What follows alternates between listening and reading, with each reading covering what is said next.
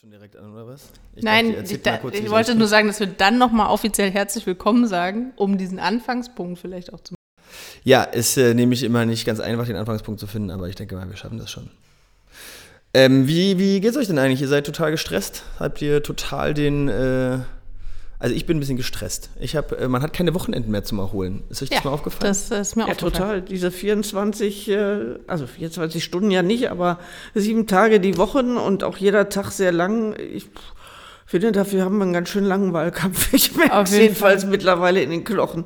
Ich glaube, dass dieses Corona-Jahr davor ehrlicherweise ja auch in den Knochen steckt. Ne? Also unsere Aufstellungsversammlungen sind nach hinten verschoben, man plant irgendwie alles früher.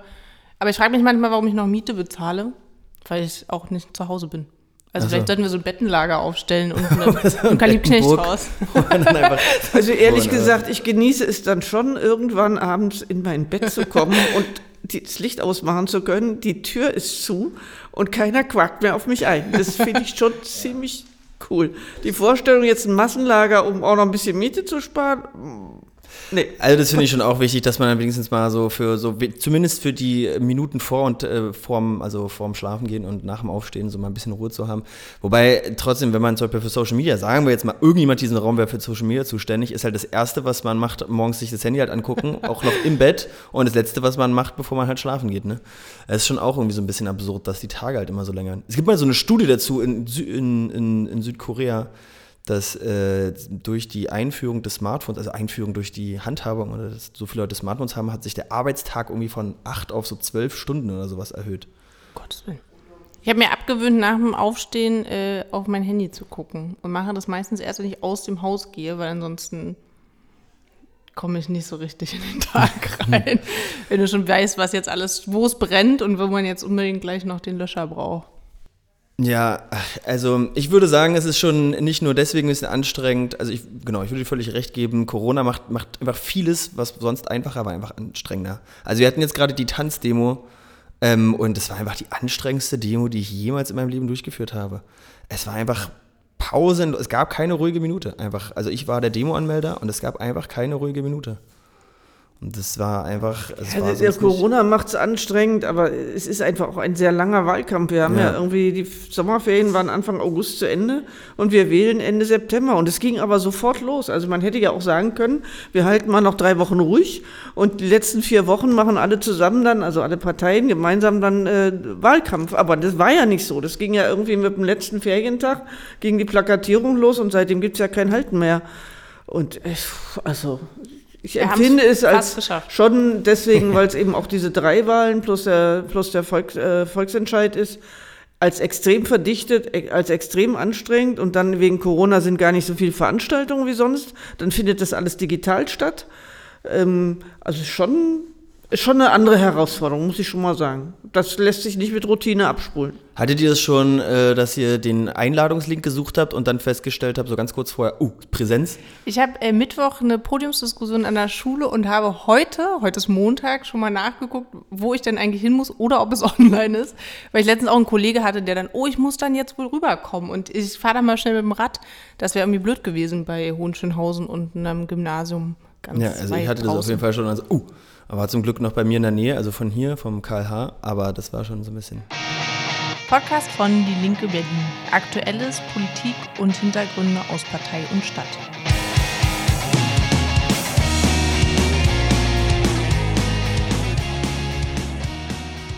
Naja, herzlich willkommen zum Podcast von der Linken Berlin. Ihr merkt ein paar angestrengte Wahlkämpfende, hört ihr ähm, im letzten Podcast vor der Wahl. Äh, Sebastian Koch heute nicht dabei, weil wir heute ganz, äh, ganz, äh, ja, äh, exklusiv, exklusiv die Landesvorsitzende der Linken Berlin da haben und darüber werden wir auch noch kurz reden, die stellvertretende Parteivorsitzende, also auch auf Bundesebene heute dabei haben, Katina Schubert. Hallo Katina. Hallo. Natürlich sonst äh, ähm, Annika natürlich dabei Hallo. und ich Max bin natürlich auch wieder dabei. Und Sabrina sitzt wieder an den Schalthebeln und muss uns hier technisch hoch und runter regeln. Und du musst Bescheid sagen, wenn mir das hier zu tief absinkt. Oder der Genau. Hund bellt im Nachbarraum, wie wir gerade festgestellt haben. Wir wollen heute ein bisschen über die äh, Krankenhaus äh, zur. Während wir das sozusagen aufnehmen, ähm, ist der Streik in vollem Gange. Wir können natürlich jetzt noch nicht genau sagen, ob der Streik noch andauert, während ihr diese Aufnahme hört. Aber äh, zum jetzigen Zeitpunkt ist der Streik noch im vollen Gange. Wir reden mal ganz kurz ein bisschen darüber, äh, äh, in der Bundespolitik, was denn eigentlich so passieren würde, wenn die Linke wirklich äh, im Bundestag fehlen würde, was wir natürlich jetzt alle, wovon wir nicht ausgehen und was wir natürlich nicht hoffen, aber warum ihr eigentlich natürlich auch auf Bundesebene die Linke wählen müsst. Ähm, ganz kurz nochmal zum Thema Mietendeckel wollen wir kurz sprechen. Da haben wir eigentlich schon ganz schön viele Themen, aber wir haben gedacht, weil es so lustig ist, machen wir noch ein letztes Thema mit dazu. Nämlich, ihr habt ja fünf Stimmen, das haben wir hier schon sehr oft erzählt, und eine Stimme kommt im Wahlkampf relativ selten vor, nämlich die Wahl für die BVV. Dieser Stimme widmen wir uns noch ganz am Ende ein wenig. Krankenhausbewegung. Steigen wir direkt ein. Wir haben beim letzten Mal schon drüber gesprochen, dass das 100 Ultim Tage Ultimatum irgendwann abläuft. Jetzt ist es abgelaufen Und es wird gestreikt, und unbefristet. es wird gestreikt. Vielleicht kannst du, Katina, deine Einschätzung kurz dazu mitteilen und was du so hinter den Kulissen erkämpfst und versuchst. naja, und was ist denn jetzt erstmal passiert? Das ist ja vielleicht die Frage. Na, die äh, Krankenhausbewegung hatte ja am 12. Mai vor dem Roten Rathaus einen Forderungskatalog zusammengestellt äh, an die Politik, aber vor allen Dingen natürlich auch an die zuständigen Geschäftsleitungen der Vivantes und im Vorstand der äh, Charité, was sie erreichen wollen mit, äh, mit diesen beiden oder drei Tarifauseinandersetzungen. Im Grunde genommen geht es um drei Tarifauseinandersetzungen. Es geht um Entlastungstarifvertrag für die Pflegekräfte an der Charité. Den gab es auch schon mal, der ist sozusagen noch in der Nachwirkung. Es geht um einen Entlastungstarifvertrag bei Vivantes und es geht darum, dass die Töchter der Vivantes, also zum Beispiel die für, für, für Catering und für Reinigungszwecke und so weiter, das sind alles äh, ausgesourced worden äh, in den frühen 2000er Jahren, dass in diesen Töchtern genauso bezahlt wird wie im Mutterkonzern. Also, dass die auch den Tarifvertrag des öffentlichen Dienstes bekommen. Das ist auch insofern wichtig, ähm, weil äh, wir es immer wieder mit der Situation zu, äh, zu tun haben, dass Menschen nebeneinander arbeiten, genau das Gleiche tun, aber sehr unterschiedlich bezahlt werden. Und es ist in höchstem Maße ungerecht und in, in keinster Weise einzusehen. Äh, und darum gehen eigentlich drei Auseinandersetzungen. Zwei Tarifauseinandersetzungen bei Vivantes, eine bei der Charité. Das Neue ist und das wirklich äh, auch ehrlich gesagt für mich auch beeindruckend ist, dass sich jetzt alle zusammengeschlossen haben, dass die Pflegekräfte der Charité und der Vivantes ganz eng zusammenarbeiten, dass die Beschäftigten der Töchter ganz eng angebunden sind und dass alle Versuche, diese, ähm, diese Bewegung, die äh, gewerkschaftlich organisierte Gegenmacht zu zerschlagen und äh, gegeneinander auszuspielen, einfach äh, nicht funktioniert haben. Was hat da, was wurde da versucht? Also wie, wie, wie hat man die gegeneinander ausgespielt? Naja, sagen dann natürlich der Vorstand der Charité und die Geschäftsleitung der Vivantes, na, wir können natürlich nicht zusammen verhandeln, das geht ja überhaupt nicht. Und wir sind ja, der eine ist Universitätsmedizin, das andere ist ein kommunales Krankenhaus. Das sind ja ganz unterschiedliche Voraussetzungen. Natürlich muss auch im Einzelnen, müssen die Tarifverträge einzeln ausgehandelt werden, das ist jetzt auch nicht die Frage. Aber dass äh, sozusagen die Kraft der Beschäftigten zusammenwirkt, um beide Führungsgremien äh, in die Verhandlungen zu zwingen, das ist etwas Neues und das ist etwas, was, äh, glaube ich, äh, auch Schule machen wird. Und deswegen guckt auch die ganze Republik auf, diesen, auf diese Auseinandersetzung, die sich jetzt hier bei uns in Berlin bei beiden kommunalen Krankenhauskonzernen abspielen. Und was heißt denn, ich frage mich immer, was heißt denn Streiken im Krankenhausbetrieb? Also Leute, die da liegen, werden dann nicht mehr behandelt? Also das ist ja so das, was wahrscheinlich die meisten Leute Angst vorhaben und Angst macht. Aber wie ist denn jetzt der reale Streikbetrieb? Na, grundsätzlich ist ähm, so, dass die Gewerkschaft immer, wenn sie in einem Krankenhaus streikt, dafür sorgt, dass es eine Notversorgung gibt. Äh, Und in der Vergangenheit war es so, dass dann eine Notdienstvereinbarung abgeschlossen worden ist zwischen Gewerkschaft und äh, äh, Betriebsleitung oder Geschäftsleitung oder Vorstand im Falle der Charité. Äh, Und dann wird dann festgelegt, welche, welche Stationen werden offen gehalten, mit welcher Notbesetzung, wie viele OPs werden offen gehalten, äh, wie geht man mit den Rettungsstellen um, damit auch äh, die Feuerwehr genau weiß, wo können sie noch Leute hinsch, hinschicken und wo müssen sie vielleicht auch ins Umland ausweichen, wenn es jetzt nicht ganz so gravierende Fälle sind. Das ist alles eigentlich hochgradig organisiert. Äh, wir haben im Moment das Problem, dass die Geschäftsleitung der Vivantes und auch äh, der Vorstand der Charité sich lange Zeit geweigert haben zu verhandeln. Das erste Argument war, wir dürfen gar nicht verhandeln, das muss der kommunale Arbeitgeberverband machen. Das ist mittlerweile vom Tisch, mittlerweile sind sie bereit zu verhandeln. Der nächste Schritt ist, sie wollen keine Notdienstvereinbarung abschließen. Warum? Um den Druck auf die Beschäftigten möglichst hoch zu halten, nicht in den Streik zu gehen. Weil wenn unklar ist, wie geht man mit den äh, Patientinnen und Patienten um und jede einzelne Pflegekraft und jeder Einzelne, der in den Töchtern arbeitet, äh, arbeitet mit einem hohen Verantwortungsbewusstsein. Ich meine, wer wird denn Krankenpflegerin oder Krankenpfleger? Doch jemand, der Menschen helfen will ähm, und deswegen auch mit einem sehr, sehr hohen Verantwortungsbewusstsein da reingeht. Ähm, das äh, schafft also nochmal mehr Druck und äh, die Gewerkschaft hat jetzt aber gesagt, sie halten diese Notdienstvereinbarung einseitig ein.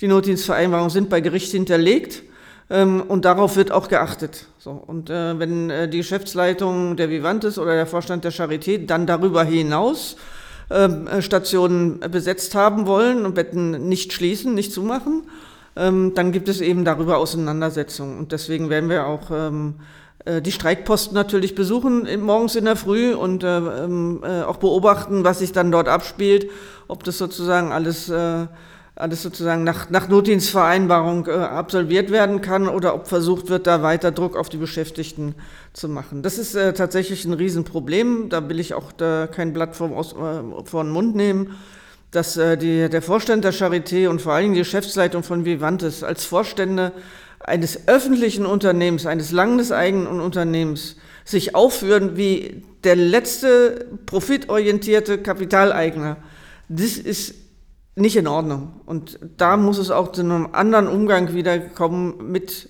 mit der Gewerkschaft, weil letztendlich gibt es ja auch ganz viele Gemeinsamkeiten, was man erreichen will. Natürlich ähm, geht es darum, sichere Arbeit zu schaffen, gute Arbeit zu schaffen, auch im Interesse der Patientinnen und Patienten. Jeder von uns kann mal Patientin werden. Da haben wir ein großes Interesse daran, dass wir da ausgeschlafene, engagierte, freundliche ähm, Pflegerinnen und Pfleger haben, die sich gerne um uns kümmern und nicht völlig ausgebrannte, fertige äh, Beschäftigte, die die zweite Doppelschicht fahren müssen oder schon wieder aus dem Frei geholt wurden, weil Leute fehlen. Da haben wir, müssen wir ein hohes Interesse dran haben, genauso wie wir ein hohes Interesse dran haben müssen, dass die Beschäftigten in der Reinigungsfirma zum Beispiel äh, gute Arbeitsbedingungen haben, weil an ihnen hängt ganz viel. Also Hygiene im Krankenhaus, es ist genauso wichtig wie die Pflegekraft oder der Arzt oder die Ärztin, ähm, die dafür sorgt, dass man irgendwie vernünftig behandelt wird. Und deswegen äh, ist der Dienst am Menschen darf keine Billigware sein. Und deswegen glaube ich, ist es richtig, dass wir diesen Streik äh, politisch nach Kräften unterstützen, dass wir den Druck, den die Geschäftsleitung versucht, auf die Beschäftigten abzuwenden, versuchen politisch gegen die Geschäftsleitung zu wenden äh, und sie dazu zu bringen, dass sie jetzt vernünftig verhandeln und auch möglichst schnell zu einem Abschluss kommen. Am Ende ist es so ein bisschen ja das, was wir jahrelang, also jetzt jahrelang gibt es die Forderung nach mehr Geld und mehr Anerkennung für Pflegerinnen und Pfleger. Corona hat es dann nochmal mit diesem Klatschen auf dem Balkon irgendwie ins Absurdum geführt, aber jetzt ist ja sozusagen die Frage, kriegen wir es politisch vorwärts getrieben, da auch zu gucken, dass es den Beschäftigten gut geht. Ich finde, ich finde, das ist als jemand, der so nicht gewerkschaftlich jetzt da so drin steckt, ähm, immer so ein bisschen schwer von außen zu durchsteigen. Also das hat man jetzt auch bei dem GDL-Streik irgendwie gemerkt, da sagen immer alle, die anderen sind schuld. Also dann sagt dann immer, wir haben ein Angebot vorgelegt, dann sagen manchmal in dem Fall jetzt die Gewerkschaft, ja, das reicht uns sozusagen aber noch nicht. Und dann sagt, äh, kommt immer so von außen, ja, aber die, die, die wollen immer mehr, die werden unverschämt, so nach dem Motto so ein bisschen die die Außenwirkung. Und äh, von den Gewerkschaften kommt dann meistens, äh, ja, aber nee, das ist, das, ist ein, das ist ein Quatschangebot. Also eigentlich ist es jetzt, hier liegt hier nichts Richtiges auf dem Tisch, das müssen wir quasi ablehnen, sonst hätte sich das gar nicht gelohnt. Und das finde ich immer von außen so ein bisschen schwierig zu durchsteigen, wenn man sozusagen nicht drin, drin steckt. Also in dem Fall äh, weiß ich jetzt ehrlich gesagt gar nicht so, wie so ein Verhandlungsstand ist. Oder Weil ich, genau, so. deswegen drütteln wir es ja hier auf und ich fand das mit dieser Notfallverordnung, ich vergesse mal wie das Notdienstvereinbarung. Notdienstvereinbarung, genau ähm, total wichtig, weil offensichtlich ja die, den Beschäftigten das total wichtig ist, ihnen aber ja verweigert wird, sozusagen von Geschäftsführungsebene oder Vorstandsebene, das überhaupt zu unterschreiben. Und dann finde ich es aber so krass, weil das wäre sozusagen ja dann auch, also die haben ja ein Recht zu streiken. Es ist ja nicht so, dass das illegal ist, was sie da tun, aber man würde ihnen ja theoretisch entziehen zu streiken. Und deswegen, genau, es fehlt so ein bisschen der Einblick, aber es gibt natürlich auch ein Aufeinanderzugehen, zumindest von einer Seite. Ähm, und da versucht dann Katina und der Rest unserer Partei irgendwie Druck zu machen. Ja, ich meine jetzt auch gar nicht nur unbedingt im Sinne von wegen zu verstehen, wie der die Forderungslage ist, sondern ich glaube, so in einer öffentlichen Wahrnehmung ist es immer für Leute, die sich jetzt nicht 24-7 mit Politik beschäftigen, ähm, sagen, also dann sagen, sagen die einen, ja, ähm, wir haben hier totales gute Angebot, die anderen sagen, nee, das war kein gutes Angebot und dann, ich glaube, ab dem Zeitpunkt hat man die Leute schon so ein bisschen verloren, weil es halt zu schwer zu verstehen ist, äh, wenn die Leute nicht selber drinstecken. Also das, ich würde mir das sozusagen manchmal als auch als jemand, der wirklich viel mit Politik am Hut hat, so ein bisschen wünschen, wenn auch äh, in den oder zu, vielleicht kommt das ja auch bei mir nicht an, wenn sozusagen äh, ich wüsste, wo ich mich zum Beispiel darüber sehr viel dezidierter informieren kann, was denn jetzt eigentlich da auf dem Tisch liegt. So, oder, oder wie ist da deine Einschätzung zu? Also es ist bei mir immer mal so ein bisschen, ein bisschen schwer, das irgendwie zu verstehen, also nachzuvollziehen einfach. Naja, das liegt aber auch ein bisschen daran, dass es wirklich kompliziert ist. Also ich bin jetzt ja auch keine Gesundheitspolitikerin, musste mich jetzt aber natürlich damit auch intensiver auseinandersetzen. Ähm, und so ein, so, ein, so ein Verständnis dafür zu entwickeln, wie, wie funktioniert das auf den unterschiedlichen Stationen. Und die Anforderungen an den, in den unterschiedlichen Stationen sind ja auch unterschiedlich. Also bei so einer Stroke-Unit, also so einer Schlaganfall-Einheit, äh, äh, wo du dann, was weiß ich, vier Betten in, in einer Station hast, die alle hochtechnisiert sind, wo Leute wirklich 24 Stunden am Tag überwacht werden. Da kommt es dann auch auf jede Minute an brauchst du natürlich eine ganz andere Personalintensität als auf einer Normalstation, wo die Leute halt erstmal nur gesund werden und versorgt werden müssen und gewaschen werden müssen und vielleicht mal ein freundliches Wort brauchen, äh, aber jetzt nicht intensivmedizinisch versorgt werden. Und diese, diese unterschiedlichen ähm, Belastungsnotwendigkeiten erstmal festzuhalten und dann, deswegen haben, haben, hat die Gewerkschaften, haben, haben die Betriebs, äh, die Teams, die auf den einzelnen Stationen sind, das für sich auch nochmal wirklich dokumentiert, festgehalten und gesagt, so, und da sind sozusagen die Belastungspunkte, die über das hinausgehen, was wir in einer normalen Schicht leisten können. So, wir brauchen eine bestimmte Betreuungsintensität pro Bett. Und das ist nicht gewährleistet. Und das ist durchgängig in beiden Krankenhauskonzernen nicht gewährleistet. Ähm, da gibt es natürlich dann auch nochmal Unterschieden, was ist in der Frühschicht, was ist in der Spätschicht, äh, was ist nachts. Da wird natürlich viel, viel weniger gemacht, weil da keine Visite durch die äh, Räume huscht und so weiter. Ähm, muss man also natürlich differenziert, äh, differenzierte Modelle entwickeln. Und das haben die Beschäftigten gemacht. Und das machen natürlich auch die Geschäftsleitung bzw. der Vorstand der Vivantes und, äh, und der Charité. Äh, aber die gehen von anderen Voraussetzungen aus. Und die, die haben nach Aussage der Gewerkschaften, und das glaube ich denen auch, weil sie haben, haben, oder der Beschäftigten, weil die haben, die erleben es ja tagtäglich, die gehen von Voraussetzungen aus, die sind in der Wirklichkeit gar nicht mehr da, weil so viele Beschäftigte, von, die glauben, dass sie da sind, die gibt es gar nicht mehr. Weil viele krank werden, weil viele den Beruf verlassen, weil sie diese Belastung nicht mehr wollen, weil sie auch, äh, auch dieses Gefühl, äh, es nicht richtig und nicht gut machen zu können, weil gar keine Zeit ist, auf die Dauer nicht mehr aushalten, weil das geht an die Substanz. Äh, und deswegen haben wir ja auch so einen Schwund an Pflegekräften. Wir haben ja auch eine Situation, dass zum Teil die Hälfte der, der auszubildenden Klassen schon während der Ausbildung abbricht, weil sie sagen, die haben ja mal viele Praxisanteile. Nee, unter den Bedingungen möchte ich nicht arbeiten. Dann gehe ich doch nochmal studieren oder nehme irgendeinen anderen Beruf. Und deswegen ist es so wichtig, dass wir auch auf das hören, was erleben die Beschäftigten dort in diesem Beruf und da geht es dann nicht nach irgendwelchen Kennziffern und nach, äh, nach Gewinnmargen, die diese Krankenhäuser abwerfen sollen, sondern da geht es danach, wie können wir gute Arbeit in diesen Krankenhäusern organisieren, äh, so die Beschäftigten dort gerne sind und ihren Job machen, weil das ist vor allen Dingen gut für die Patientinnen und Patienten. Und wenn wir mal zum Thema Bund kommen, was wir auf der Bundesebene erreichen müssen, ist, dass mit diesem Irrsinn gebrochen wird, dass Krankenhäuser dazu da sind, Gewinne abzuwerfen. Krankenhäuser sind keine Fabriken, da werden keine Autos hergestellt. Krankenhäuser sind Häuser, in denen Menschen gesund werden müssen. Und da kann es nicht darum gehen, ob da rot, äh, schwarze Zahlen geschrieben werden, sondern da geht es nur einzig und allein darum, mit welcher Intensität es was zu organisieren, damit die Menschen bestmöglich versorgt werden. Das wäre ja sogar relativ schnell umzusetzen. Also man Wenn könnte man ja sozusagen. Wollte, ja. Naja, aber ja, gut, aber man müsste natürlich mehr Mittel äh, mobilisieren. Ja, ja, klar, also äh, Gesundheit kostet Geld. Ja, ja, genau. Und wir müssten einfach wegkommen von diesem, von diesem Wahnsinn, dass, dass der Gesundheitssektor sich rechnen muss. Sondern wir müssten irgendwie uns eingestehen, auch als Gesellschaft, dass uns das Geld kostet. Und möglicherweise auch mehr Geld als jetzt, möglicherweise aber auch nicht. Weil ich glaube, wenn wir gut organisierte und gut motivierte Beschäftigte haben in ausreichender Zahl, wird es auch viele Dinge geben, die jetzt viel Geld kosten, die es dann nicht mehr gibt. Also ich sage mal, diese ganze Keimbefall in den Krankenhäusern, äh, das viel, viel Folgekosten nach sich zieht, hätten wir natürlich nicht, wenn nicht mhm. ausgerechnet an Reinigungskräften gespart würde und die auch noch zu unmöglichen Bedingungen beschäftigt werden. Ähm, wenn wir genug Pflegekräfte hätten, würden möglicherweise auch Folgeerkrankungen weniger werden, weil die Patientinnen und Patienten viel besser unter Beobachtung äh, und in der Versorgung sind. Also es rechnet sich wahrscheinlich in Anführungsstrichen auf die Dauer, wenn wir für gute Arbeit in den Krankenhäusern sorgen. Aber es gibt dann niemand, der damit Geld verdienen kann. Mhm. Das ist der Punkt. Kannst du uns vielleicht noch so einen kurzen Ausblick geben? Ich meine, jetzt der Streik, wie hatte ich vorhin erzählt, der läuft äh, zu dem Zeitpunkt der Aufnahme noch. Ähm, wir nehmen an einem Montag auf. Ähm, aber wie, was denkst du jetzt sozusagen, wie geht das? Der Streik ist jetzt erstmal unbefristet. Äh, beweg, bewegen sich da die Klinikleitungen noch? Äh, Gibt es da, also denkst du, geht da noch eine Weile? Wird das, gehen die aufeinander zu? Also also ich äh, hoffe sehr, dass sie jetzt aufeinander zugehen.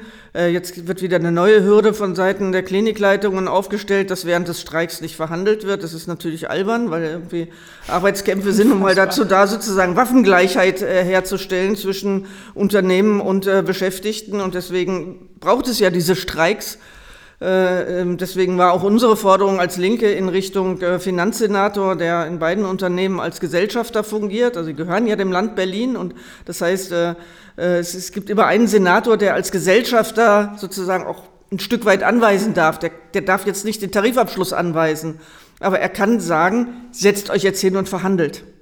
Äh, und das ist jetzt zentral wichtig, dass diese Verhandlungen stattfinden, dass sich beide Seiten aufeinander zubewegen, auch mal die unterschiedlichen Pläne nebeneinander legen, um dann Modelle zu, zu entwickeln, die funktionieren können.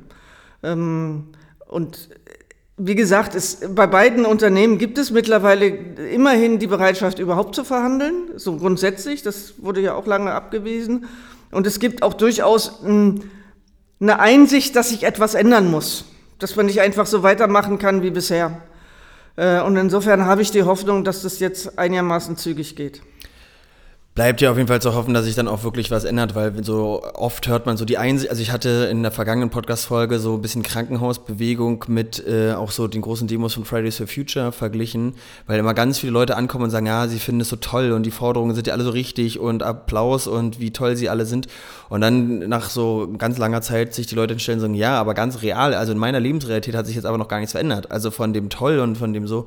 Also bleibt jetzt einfach wirklich nur zu hoffen, dass äh, diese Einsichten, die es da offensichtlich gibt, dann auch wirklich in ganz konkrete Handlungen sich ummünzen, weil von äh, guten Einsichten können sich dann die Pflegekräfte nämlich auch erstmal nichts kaufen. Ne? Deswegen, nee, deswegen braucht es einen Tarifvertrag. Deswegen ja, ja, genau. braucht es einen Tarifvertrag, wo klipp und klar drinsteht, wenn was weiß ich, äh, man drei Tage am Stück zu viel arbeiten musste oder zu, äh, zu wenig Leute auf der Station waren, dann gibt es sozusagen Entlastungspunkte und dann kriegt man halt zusätzliche Freischichten. Ja. Das verschärft den Druck auf die Geschäftsleitung für genügend Beschäftigte zu sorgen.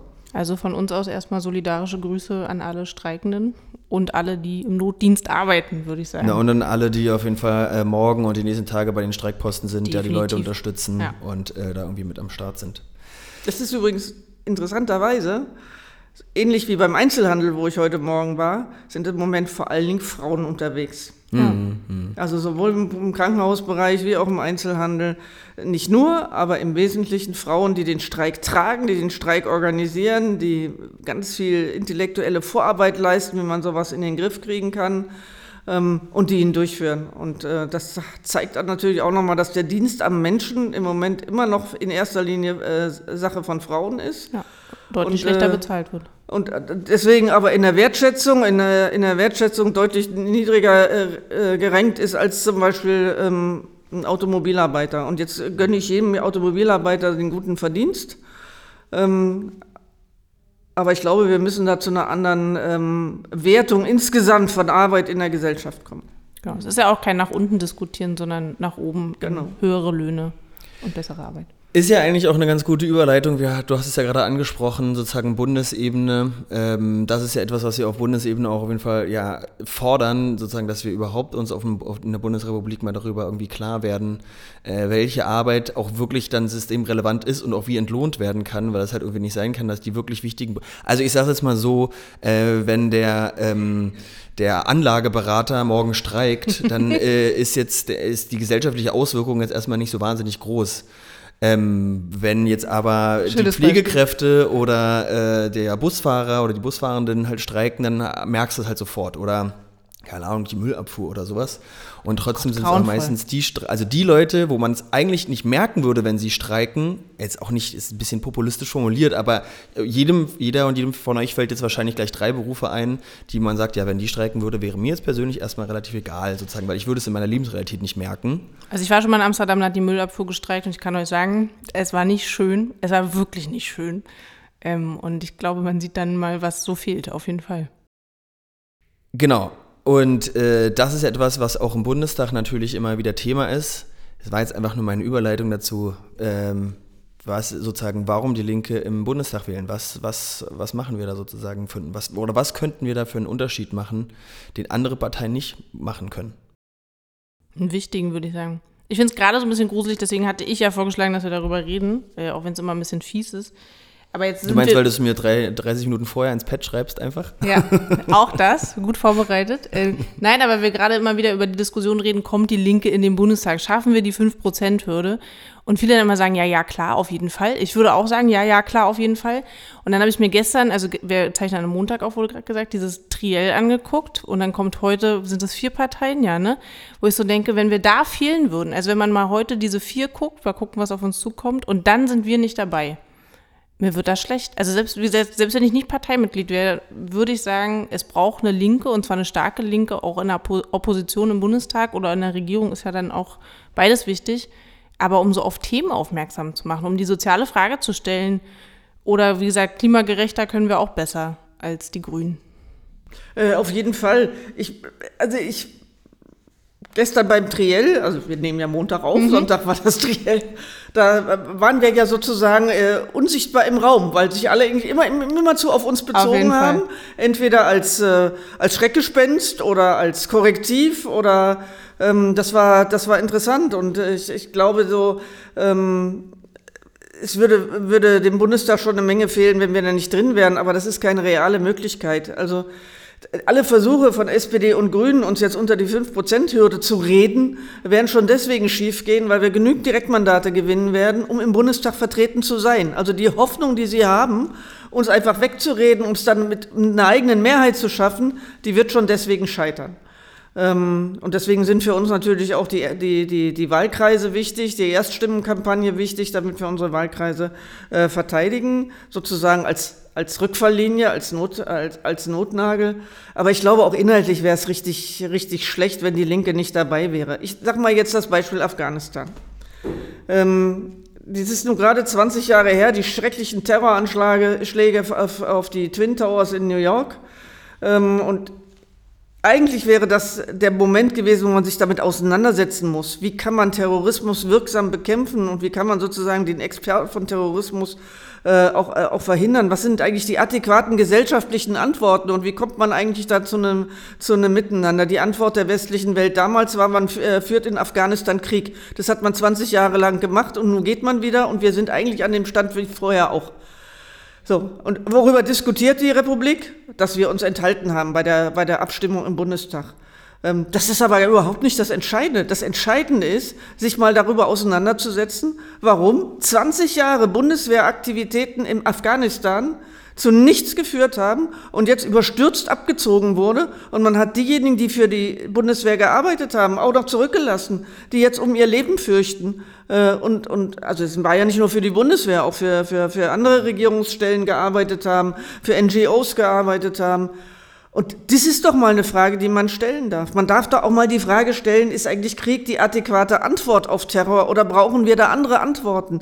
So, und diese, diese Diskussion, glaube ich, braucht die Bundesrepublik Deutschland dringend, anstatt dass uns irgendwelche Bekenntnisse abverlangt werden. Wir sind ja nicht in der Kirche, wo man irgendwie Glaubensbekenntnisse aufsagt, ich glaube an die NATO, den äh, weiß der Teufel was. Das führt uns doch zu gar nichts, sondern wir brauchen tatsächlich eine ganz ernsthafte gesellschaftliche Debatte wie sozusagen eine, eine Außenpolitik aussehen kann, die auf äh, internationale Kooperation setzt, die auf, auf, auf Friedensvermittlung setzt. Ähm, ähm, und die gleichzeitig aber auch eine ganz klar humanitäre und menschenrechtsbasierte Außenpolitik ist. Und deswegen darf es da auch kein, keine, keine Fraternisierung mit, mit, mit Taliban oder Ähnlichen geben. Also sowas wie der EU-Türkei-Deal, der darf es niemals mit Afghanistan geben. Es wird auf, auf die nächsten Monate und Jahre hinweg niemals mehr Abschiebungen nach Afghanistan geben können, weil das einfach ein menschenverachtendes Regime ist. Und darüber möchte ich reden und darüber möchte ich, dass auch das deutsche Parlament, dass der Bundestag sich ernsthaft darüber auseinandersetzt und äh, aufgehört wird, irgendwie sich gegenseitig Bekenntnisse um die Ohren zu hauen. Ich glaube, dass die Linke total wichtig ist, wenn es um die Fragen von guter Arbeit, von, von Gesundheitsschutz, von einem re richtig realen Gesundheitsschutz geht, wenn es um die soziale Frage geht, um die Verbindung von Klimapolitik und äh, sozialer Gerechtigkeit. Das sind für mich keine Floskeln und keine Plakate, sondern da geht es dann letztendlich um ganz harte Politik und um harte Einschnitte, um Transformationserfordernisse, beispielsweise auch in der Autoindustrie und anderswo, was politisch gestaltet werden muss. Und darüber muss es eine gesellschaftliche Debatte geben. Das wird gravierende Veränderungen in unser aller Leben äh, mit sich bringen. Äh, und dazu glaube ich, braucht es eine linke Stimme im Bundestag, wenn es nach mir geht, in der Regierung, um real wirklich auch Dinge umsetzen zu können aber selbst wenn das nicht klappen sollte, allemal lautstark in der Opposition. Ich fand es immer so beeindruckend, äh, es gab ja so viele Umfragen, ähm, wo dann auch immer gesagt wurde, wie viele Leute sind zum Beispiel gegen den Krieg, wie viele, also in Afghanistan jetzt, wie viele Leute sind zum Beispiel für die Abschaffung von Hartz IV, wie viele Leute sind, und da kann man sich so ganz viele von diesen Umfragen mal angucken. Und dann kann man immer sagen, ja, aber es gibt eigentlich nur eine Partei, die all das sozusagen einem Parteiprogramm auch drin hat. Und das sind dann halt in dem Fall wir gewesen. Und ich glaube, es ist mindestens diese Themen immer wieder äh, aufsetzen, weil ich hatte irgendwann genau. mal, jetzt weiß ich leider gar nicht mehr, das ist schon irgendwie ein paar Jahre her, welche Sendung das genau war, da saß auf jeden Fall äh, die AfD äh, mit der SPD, ähm, von der SPD war damals auf jeden Fall Heiko Master und die sich gegenseitig sozusagen ähm, äh, an den Kopf geworfen haben, sie würden nicht die Partei für die kleinen Leute sein. So, also die SPD hat es der AfD vorgeworfen, äh, Heiko Maas völlig zu Recht natürlich auch irgendwie klar gemacht, dass die AfD überhaupt gar nicht dieses Klientel eigentlich äh, programmatisch aufgenommen hat und die AfD hat das aber irgendwie zu Recht auch äh, der SPD jetzt an die Adress AfD adressiert. Und irgendwann, ganz am Ende, sagt dann irgendwer mal, naja, aber äh, was sollen wir machen? Es ist ja sozusagen nicht möglich. Und dann habe ich irgendwie einen, ich glaube, es war irgendwo ein Zeitungsartikel in der Taz gesagt, naja, na klar, es gibt ja eine Partei, die genau diese Sachen alle aufgeschrieben hat. Die, steht da auch, die stehen da schon alle drin. Das ist auch möglich und das ist auch durchkalkuliert und ist machbar. Wir haben ja über unser Steuerkonzept hier auch schon gesprochen, wie wir sozusagen unsere Maßnahmen auch gegenfinanzieren äh, wollen. Ähm, und die, die, Partei ist die Linke. Und die Partei, die das immer wieder im Bundestag auch aufs Tableau bringen muss, die immer wieder sagen muss, nee, natürlich gibt es eine Alternative zu dem. Es ist nicht alternativlos. Ähm, das ist die Linke. Und wenn wir uns kurz angucken, welche Parteien dann da alleine sitzen und das unter sich ausmachen, dann wird das schon. Aber ich bin da ganz bei Katina. Wir werden da auf jeden Fall natürlich einlaufen. Ich auch, und, auf jeden äh, Fall. Also aber, aber dazu müssen wir natürlich jetzt nochmal alle Kräfte mobilisieren, nicht schlapp machen. Nee. Äh, 13 Tage sind es noch. Von heute an, wo wir aufgenommen haben. Wir rocken das noch durch, da würde ich auch sagen. Wir rocken das natürlich und wir werden noch viele Menschen überzeugen, dass es eine Linke braucht im Bundestag, im Berliner Abgeordnetenhaus, in den Berliner BVV äh, um richtig soziale Politik machen zu können, zukunftsorientiert in Verbindung mit einer sozial gerechten Klimapolitik. Und Volksentscheid Deutsche Wohnung Co. geht auch nur mit uns. Das gibt, ja, vor allen Dingen, naja, den Volksentscheid, äh, das entscheiden jetzt die Berlinerinnen und Berliner. Aber wenn es um die Umsetzung geht, das wird es nur mit uns geben. Ja, genau. Ich, ich glaube bloß, es muss immer auch äh, vor allem die Leute, die uns hören, wir wissen es ja jetzt ja nicht so genau, wer das dann im Einzelnen ist. Es sind ja dann sozusagen immer nur Zahlen, aber wir gehen davon aus, dass viele davon auf jeden Fall auch Genossinnen und Genossen sind. Ähm, es ist halt immer keine Selbstverständlichkeit. Also man mhm. muss einem klar sein, dass man sehr wohl Wahlen durch Wahlkampf äh, für sich beeinflussen kann, äh, auch Stimmen erholen kann durch direkte Ansprache. Dass es jetzt eben in den letzten Tagen nochmal wirklich darum geht, alles zu mobilisieren, um genau das, was wir gerade besprochen haben, auch in den nächsten vier bzw. fünf Jahren stark in den Parlamenten vertreten zu sehen. Ja, und wir haben dieses Jahr eine andere Debatte, wen man verhindern muss und deswegen taktischer wählt. Also ich finde schon, alleine deswegen können wir da ruhig nochmal drüber reden, haben wir ja jetzt auch. Ähm, was nämlich zum Beispiel eine gute Überleitung ist, ähm, weil wir nämlich ähm, zum Thema Mietendeckel, hatte ich ja vorhin angekündigt, nochmal sprechen wollten. Und da haben, hat jetzt der Berliner Senat entschieden, dass wir eine Öffnungsklausel äh, fordern im Bundesrat für Berlin, dass wir nämlich, also ihr könnt euch erinnern, Mietendeckel ist äh, vom Bundesverfassungsgericht äh, gekippt worden. So hieß es zumindest immer in den Zeitungen. Allerdings ist dort ja nicht gesagt worden, Mietendeckel, äh, so ein Gesetz geht nicht, sondern Berlin hat die Kompetenz dafür nicht. Was Berlin jetzt also macht, ist im Bundesrat äh, eben diese Kompetenz, sagen wir mal, zu verlangen. Gleichzeitig, deswegen habe ich das aufgeschrieben, ihr wisst ja, hier ist der Podcast, wo man Dinge erfährt, die man sonst nicht erfährt, wird auf Bundesebene gerade ein bundesweiter Mietendeckel gefordert. Da haben wir jetzt natürlich auch Anfragen bekommen, wie geht das zusammen? Aber äh, ehrlich gesagt ist das für uns jetzt gar nicht so groß der Widerspruch, weil, also, ich weiß nicht, können wir jetzt ja mal drüber diskutieren, aber ähm, zumindest so wie ich dich sehe, natürlich wollen wir als Land Berlin die Möglichkeit haben, das zu regeln, wenn es der Bund nicht macht. Aber dass wir natürlich einen Mietendeckel für alle fordern, ist doch eigentlich total klar. Also eigentlich sehe ich den Widerspruch da gar nicht so großartig. Naja, das ist ja relativ übersichtlich. Wir als Linke fordern, dass äh, bundesweit ein Mietendeckel eingeführt wird in angespannten Wohnungslagen äh, Wohnlagen. So. Äh, und ähm, das muss dann natürlich von den Ländern und Kommunen umgesetzt werden. Ähm, und in, in, im, im, Land Berlin haben wir eine rot-rot-grüne Koalition und unsere Koalitionspartner wollten nicht eine bundesweite Gesetzgebung, sondern die wollten eine Öffnungsklausel, dass die Länder von sich aus sowas einführen können. Also sozusagen das, was uns als Land Berlin gefehlt hat bei unserem Mietendeckel, dass, dass wir das bekommen, dass wir einfach die Kompetenz bekommen, in solchen angespannten Situationen äh, mietpreisregulierend einzugreifen. Ähm, ich glaube, beide Wege sind möglich. Natürlich ist der rein linke Weg der, der effizientere und schnellere und einfachere. Ähm, aber dafür braucht man Mehrheiten. Und uns ist, äh, glaube ich, äh, im Moment ist es vor allen Dingen wichtig, die Debatte am Laufen zu halten, äh, um darüber auch gesellschaftliche Mehrheiten zu organisieren für den Mietendeckel. Jetzt komme ich mal wieder zu diesem Triell. Ähm, äh, da wurde ja auch gestern über Mieten diskutiert. Man hatte den Eindruck, der Kanzlerkandidat der CDU wusste gar nicht, worum es ging. Habe ich auch. Hat dann irgendwie so gesagt, man, also die, die, Mieten können ja nicht ins Uferlose steigen. Ja, guten Tag in dieser Welt. Sollte man vielleicht mal in die Zeitung gucken, wenn man so Kanzlerkandidat ist. Ähm, es würde auch reichen, sich mal in der Landeshauptstadt von NRW umzugucken. Da geht es nämlich auch ganz schön ab, aber der kommt ja aus Aachen, der Kanzlerkandidat. Ja, der hat bestimmt so ein ähm, Häuschen, wo auch nichts steigt, weil er es einfach gekauft und direkt abgezahlt hat. Genau, ja, wahrscheinlich, ja. Und, äh, aber, aber auch Scholz äh, war ja sehr, sehr zurückhaltend. Er wollte noch nicht mal einen Mietenstopp verhängen, sondern äh, selbst bei, dabei redet er noch von, äh, von Inflationsausgleich. Ich meine, wir haben im Moment eine Inflationsrate von 3,9 Prozent. Ähm, da sind wir schon irgendwie auf Mietpreisbremsenniveau. Wenn mhm. das alles ist, was die SPD anzubieten hat, dann wirkt sie nur als Inflationsbeschleuniger, aber mit Sicherheit nicht als Mietendämpfer. Mhm. Äh, und deswegen ist, äh, ist das so wichtig, dass wir Mehrheiten dafür bekommen, dass wir den Volksentscheid gewinnen als deutliches Signal. Die Berlinerinnen und Berliner machen das nicht mehr mit, mit diesen galoppierenden Mietpreisen, sondern wir brauchen die Bremse. Ähm, und deswegen ist es auch wichtig, dass wir Mehrheiten dafür bekommen, dass es eine ernsthafte Mietpreisregulierung gibt. Weil es geht ja um nichts weniger als um unser Zuhause. Also Wohnungen sind, nicht, sind keine Autos. Bei Autos kann man sagen, okay, da gibt es eben teure und billige. Und wer sich kein teures leisten kann, der leistet sich halt ein billiges oder fährt mit der Bus und dem mit der Bahn. Das ist sowieso besser. Aber bei einem Zuhause, da da muss, da muss der Staat dafür sorgen, dass jeder Mensch ein Zuhause haben kann, in dem er oder sie sich wohlfühlt. So, es muss, es gibt kein Recht auf Villa. So, das ist überhaupt kein, nicht die Frage. Aber dass man irgendwie ein Zuhause hat, in dem man sich wohlfühlt.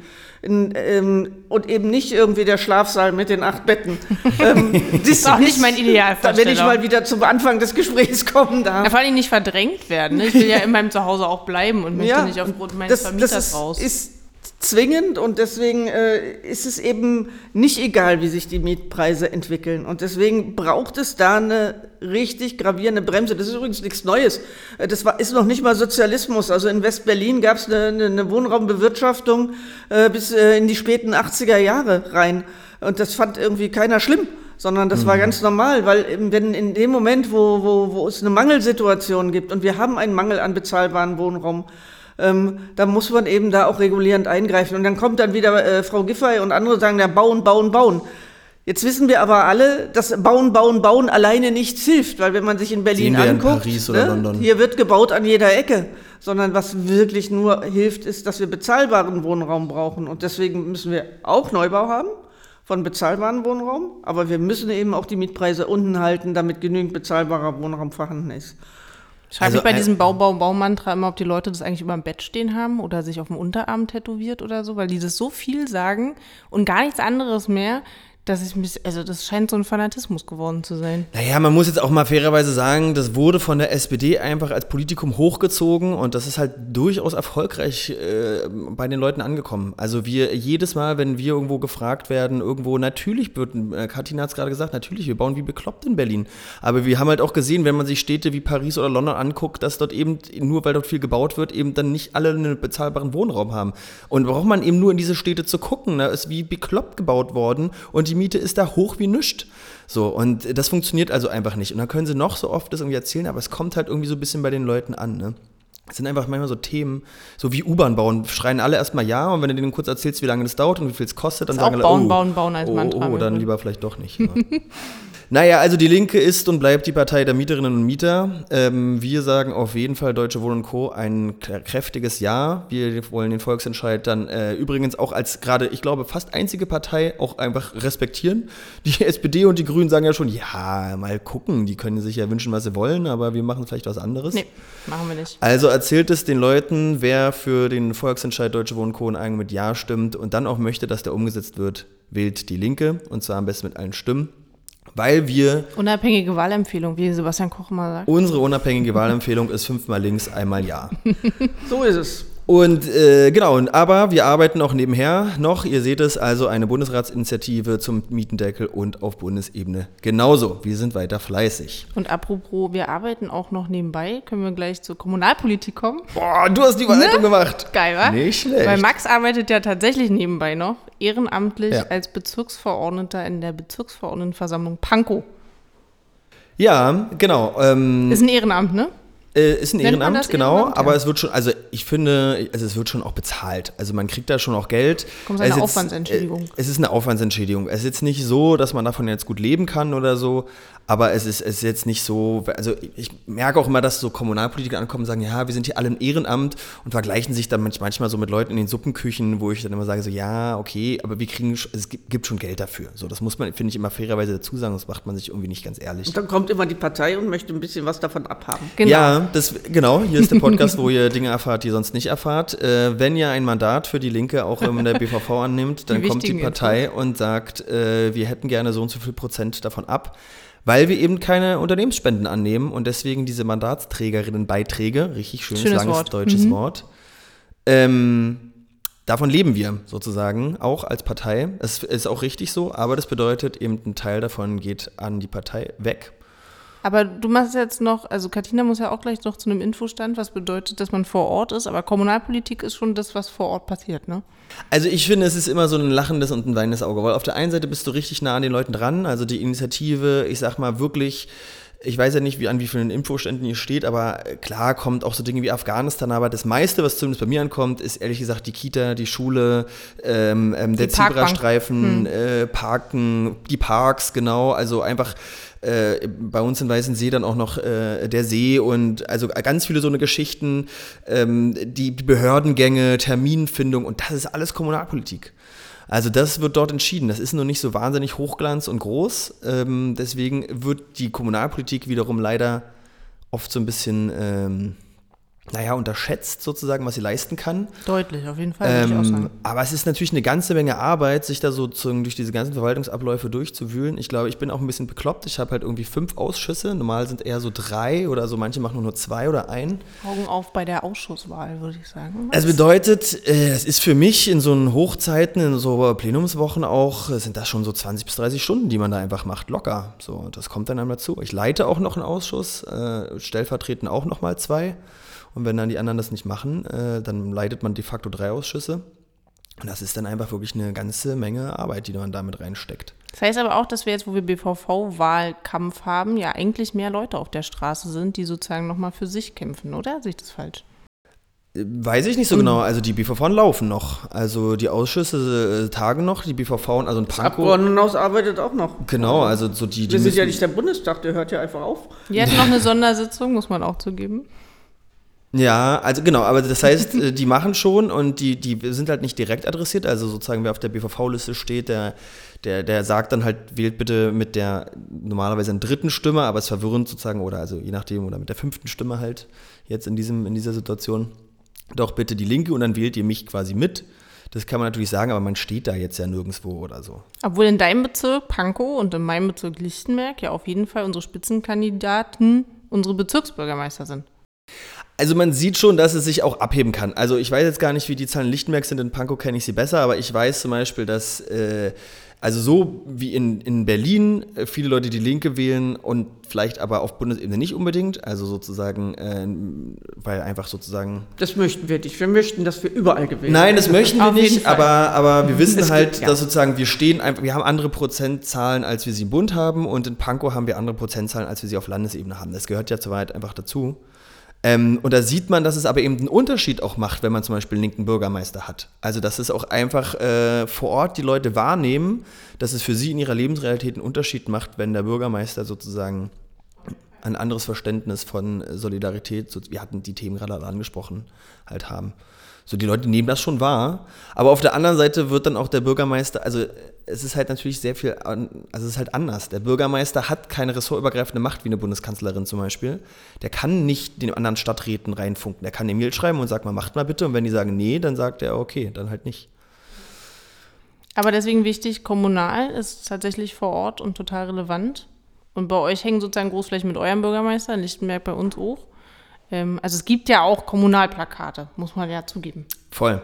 Fällt gar nicht ganz runter. Und ich würde schon sagen, ähm, vielleicht so für unsere Leute, guckt euch das an. Man kann da schon auch eine ganze Menge bewirken. So, also ich habe schon auch Dinge gemacht, die auch, ich sag mal so, meine Freunde dann zu mir ankommen und sagen, Mensch, das hat jetzt in meiner Lebensrealität wirklich was verändert. Also da geht es um Kunstprojekte, da geht es um Integrationsprojekte, da geht es um Demokratieprojekte, da geht es um ganz viel, äh, auch da geht es auch um Geld zum Schluss wo man das reinsteckt und wo man es nicht reinsteckt. Ich kann also wirklich nur den Leuten empfehlen, engagiert euch auch kommunal. Es gibt sogenannte Bürgerdeputierte. Das sind sozusagen äh, Bürgerinnen mit äh, speziellem Kenntnisstand, die sich in den Ausschüssen auch engagieren können, Antragsrecht haben, Wahlrecht dort haben.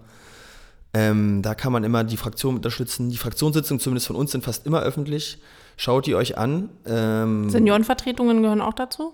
Kurz mal als nicht ganz so kommunal fitte Frau gefragt. f- zu was? Zur so BVV-Kommunalpolitik. Also die Seniorenvertretungen sind nochmal eigenständige sozusagen Werden ja auch Organisationen. eigenständig gewählt. Die Ja. werden auch, genau, die werden eigenständig gewählt. Wird auch gerade gesucht, habe ich gehört.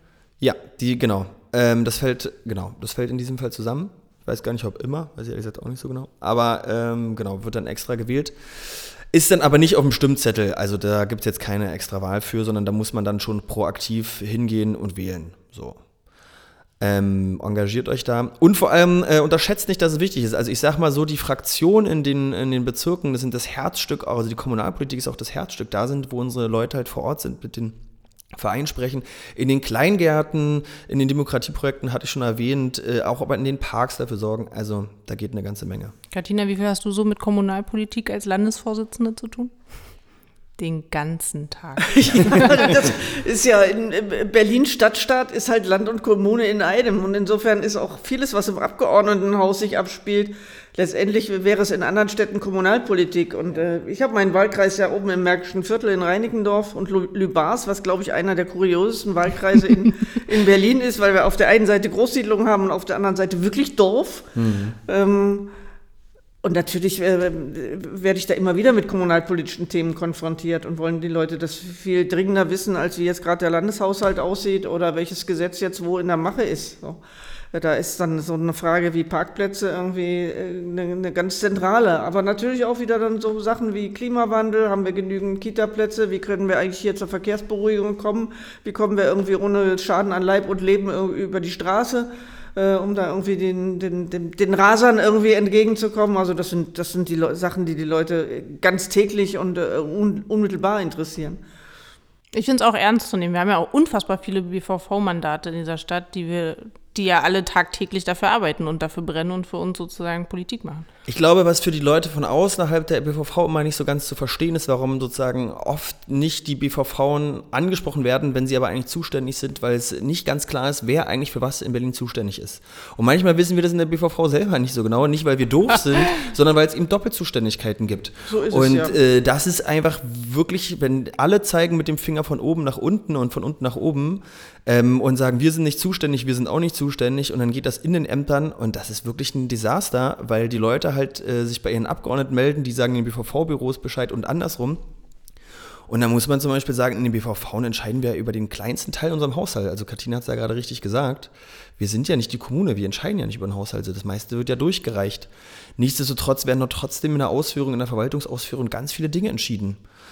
Ähm, ja, und da muss man halt aber jetzt im, im einzelnen Fall gucken und auch im einzelnen Thema. Also ich habe zum Beispiel jetzt den Sozialausschuss und Sozial ist ein Thema, was wir als äh, Berlin, äh, als, als Linke natürlich immer äh, ganz oben auf der Prioritätenliste haben. Aber da hast du jetzt in den Bezirken, also Leute, also ich weiß noch, die Piraten sind damals immer angetreten, äh, in Pankow nur, mit dem Jobcenter auf die Finger schauen. Und äh, wir dann im Ausschuss da saßen, naja, ist halt eine Bundesbehörde, ne? Also kannst du ja machen, du kannst da hingucken und dann kannst du aber auch sagen, finde ich blöd. Und dann sagt er, ja, gut, Naja, aber im Jobcenter, da haben wir ja immer auch noch ein, äh, das sind ja sozusagen, das ist ja eine Arbeitsgemeinschaft zwischen Bundesbehörde Ja, ja. und äh, Bezirk. Also insofern, da kann man sogar noch richtig drauf Man gucken. kann natürlich, also bei uns ist die zuständige Stadträtin da auch in der, in der, in der Versammlung mit drin sozusagen und kann da kann auch Einfluss drauf nehmen.